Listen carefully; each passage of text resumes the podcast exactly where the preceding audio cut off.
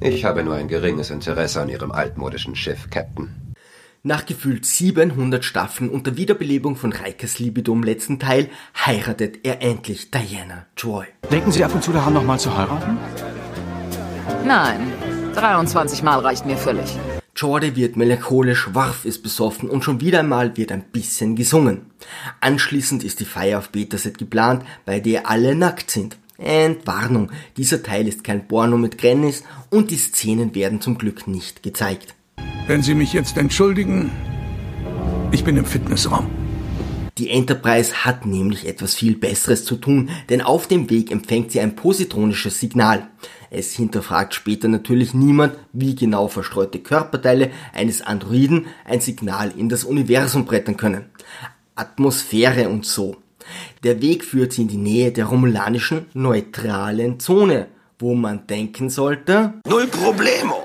Inzwischen wurde CGI erfunden und das wollte auch gezeigt werden.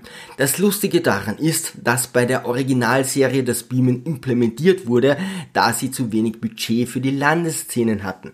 Nun muss dieser praktische Mist immer wieder negiert werden, damit man eben tolle Landungsszenen und Fluchtmanöver zeigen kann. Also tauchen immer wieder plötzlich unliebsame Stürme oder unfreundliche Subanomalien auf, von denen nachher wieder niemand etwas wissen will.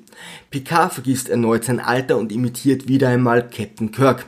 Er ist nämlich hauptsächlich für die Action und auch ein bisschen für die Erotik zuständig, während Riker auf der Brücke bleiben muss und nicht mitspielen darf.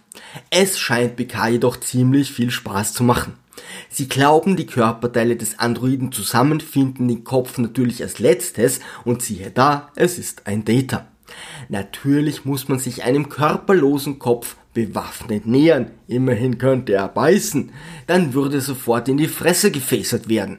Picard wittert ob der offensichtlichen Falle Gefahr und meint, Hier scheint was nicht zu stimmen. No shit, Sherlock. Vollkommen überraschend werden sie angegriffen. Sie konnten die einzelnen Körperteile von Lichtjahren entfernt im Universum aus auf einem Planet im Sand vergraben orten. Aber die gigantische Armee hinter der nächsten Sanddüne haben sie nicht bemerkt.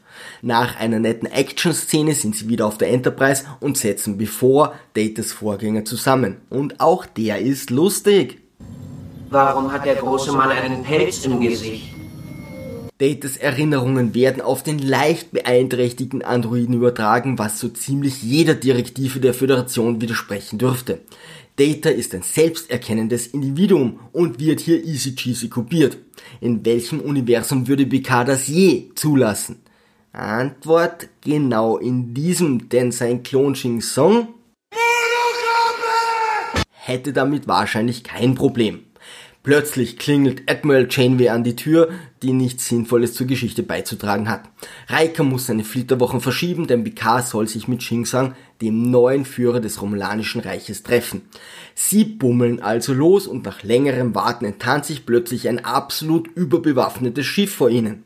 52 Disruptorbänke, 27 Photonen-Torpedoräume, Primär- und Sekundärschilde. Picard lässt die Schilde unten, was sein Verantwortungsbewusstsein seiner knapp 1000 Mann starken Besatzung verdeutlicht. Er trifft seinen Klon Shing der das Romulanische Reich übernommen hat. Und so toll die Grundidee auch ist, schmilzt an dieser Stelle der Plot wie Eis in Lava. Shinsangs Geschichte ist so einfach wie logisch und lückenlos. Die Romulaner wollten Picard bei Gelegenheit gegen den Klon ersetzen, um einen Spion in der Föderation zu haben. Doch dann hat die Regierung gewechselt und der Knabe sollte auf Remus in einem Straflager sterben. Die Remuladen sind die Sklaven und gleichzeitig die Krieger der Romulaner. Shing Tsung war dem Tode geweiht, hatte jedoch eine Protégé und ganz brav geschuftet, weshalb er jetzt der menschliche, ich wiederhole und betone menschliche Anführer der Romulaner ist. Da bleiben keine Fragen mehr offen. Dass er mit der verbotenen Talaron-Strahlung, im Gegensatz zu den zahlreichen erlaubten tödlichen Strahlungen, den gesamten Senat ausgelöscht hat, scheint niemanden zu interessieren. Allerdings muss ich gestehen, dass es die Politiker auch wirklich verdient haben. Der Anschlag war nach der Hasspredigt vollkommen offensichtlich und hat so lange gedauert, dass sogar eine Schildkröte mit Arthritis den Raum hätte rechtzeitig verlassen können. Aber das Leben ist kein Ponyhof und die Romulaner sind nicht die Wendy und jetzt ist eben Shing Song an der Macht. Er erzählt, dass er die Befreiung der Romuladen und allumfassenden Frieden möchte.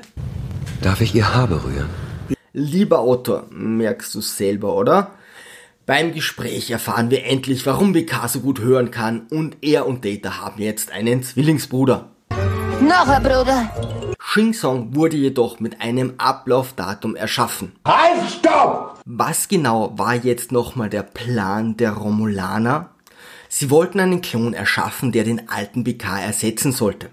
Mal ganz davon abgesehen, dass sich sein Aussehen durch ein komplett anderes Leben wohl dezent unterschieden hätte, selbst bei überdurchschnittlichem Alkohol- und Zigarettenkonsum hätte er sein Vorbild alterstechnisch wohl nicht so schnell eingeholt.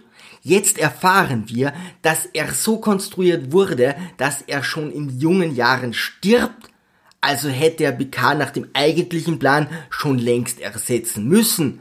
Haben die geglaubt, dass es niemandem auffällt, wenn sein Captain plötzlich wieder 40 Jahre jünger ist? Nun kommt die große Überraschung, denn Shing Song will gar keinen Frieden, sondern die totale Vernichtung. Damit konnte nun wirklich niemand rechnen. Bevor ist sein Spitzel und BK wird entführt. Data rettet seinen Captain als bevor verkleidet, hat jedoch nur einen Heimkehrknochen, äh, Beam Me Up Scotty Chip eingesteckt. Die mistigen Dinger bekommt man leider nur, wenn man nackt satanische Rituale auf Kohlen tanzt und dabei Lieder von Andreas Gabalier singt.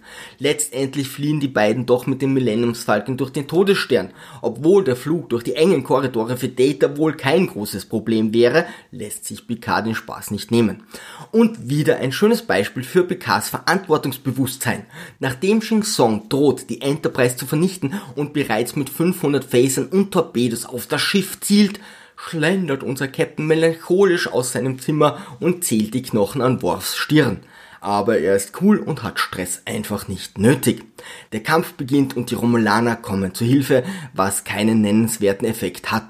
Ron Perlman vögelt Dianas Psyche und entert mit einer Handvoll Leuten das tausend Mann starke Schiff.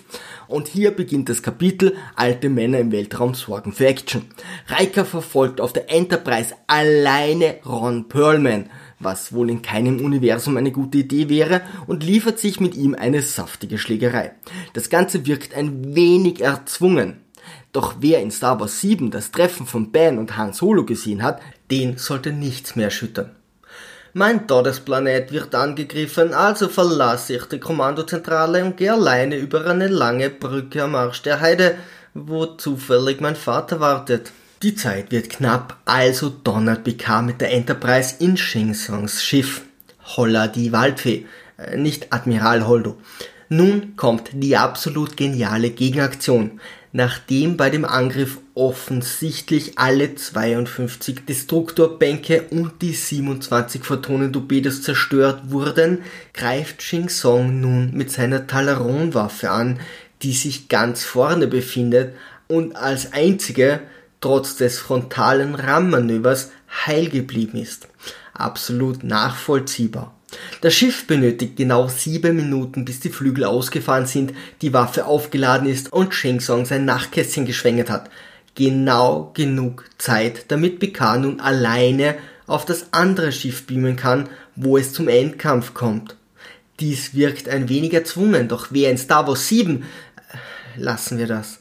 Picard reißt einen kleinen Stahlträger aus der Wand, keine Ahnung woher er die Kraft hat, aber wir hätten es sicherlich in Teil 11 erfahren und tötet Shingson. Data folgt, trödelt herum, hat noch immer nur einen Beamchip dabei, rettet seinen Captain und muss sich selbst opfern. Dies wirkt etwas erzwungen, doch Wayne Spiner hatte keine Lust mehr auf die Rolle. Das hat super funktioniert. Wir weinen um den toten Data, der später in der Picard-Serie wieder vollkommen überraschend auftaucht.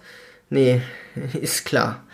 Star Trek Nemesis ist ein würdiges, repräsentatives Ende vor dem Reboot der Saga und spiegelt gut den holprigen Weg des Franchise wider.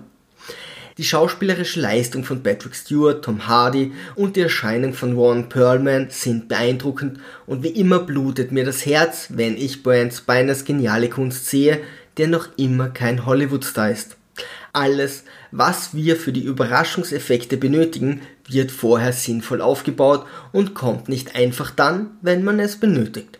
Diana wird mental vergewaltigt und rächt sich, bevor wird durch Data ersetzt, der Beamchip und vieles mehr. Und die neue Enterprise sieht einfach wirklich nice aus. Und trotzdem hat es wieder nicht geklappt. Über ein Like und ein Abo würde ich mich sehr freuen. Liebe Kreativskeptiker, segeln wir straff halten und auf zum Horizont.